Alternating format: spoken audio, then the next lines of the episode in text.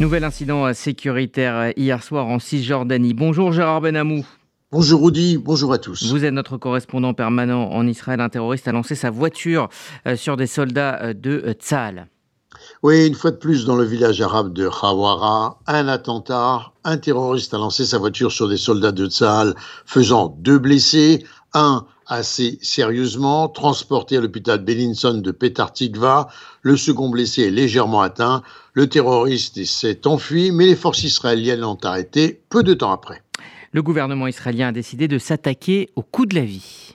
Le Premier ministre a donc présidé un comité ministériel de lutte contre la hausse des prix, composé d'une dizaine de ministres.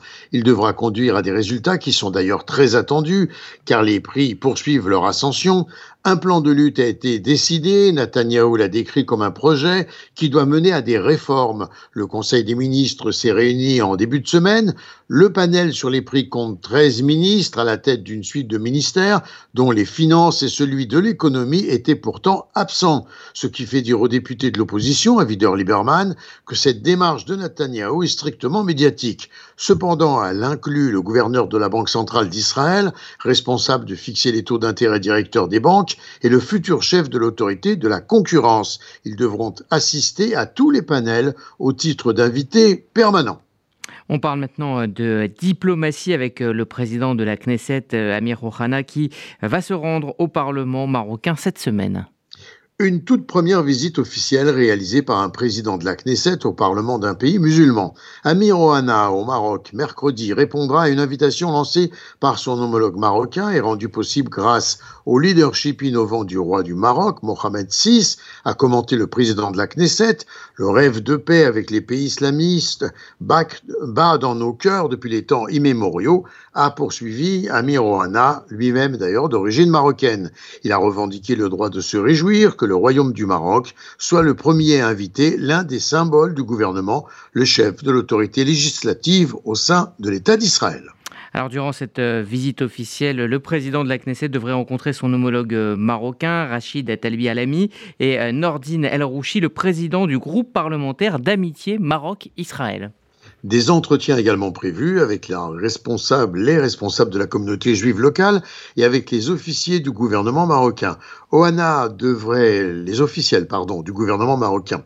Ohana devrait donner une conférence de presse et signer un protocole d'accord portant sur le développement de la coopération interparlementaire entre les deux pays. Depuis 2020, les liens entretenus entre les deux pays se sont rapidement développés. Rabat a acheté des drones sophistiqués, des équipements militaires et des produits liés à la cybersécurité.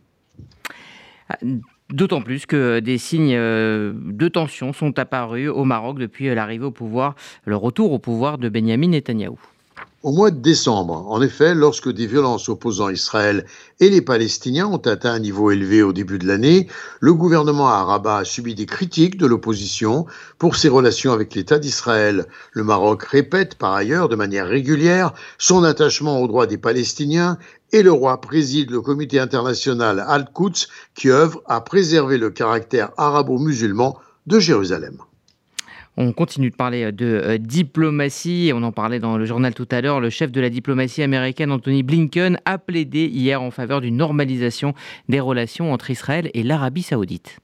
Washington voudrait faire la démonstration de la permanence de son influence diplomatique dans la région, bien décidé à ne pas laisser la Chine s'imposer comme le nouveau médiateur au Proche-Orient après le rapprochement réussi entre Téhéran et Riyad réalisé par Beijing.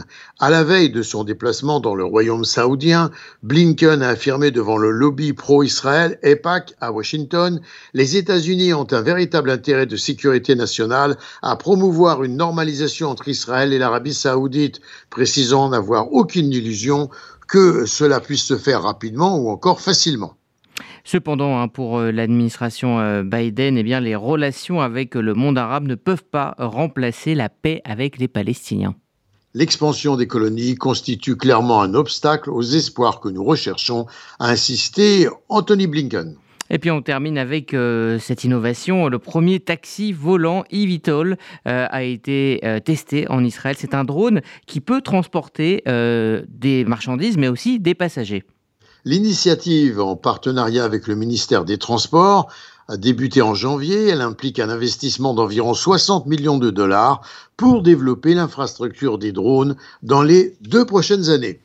Gérard Benamou en direct de Tel Aviv pour RCJ.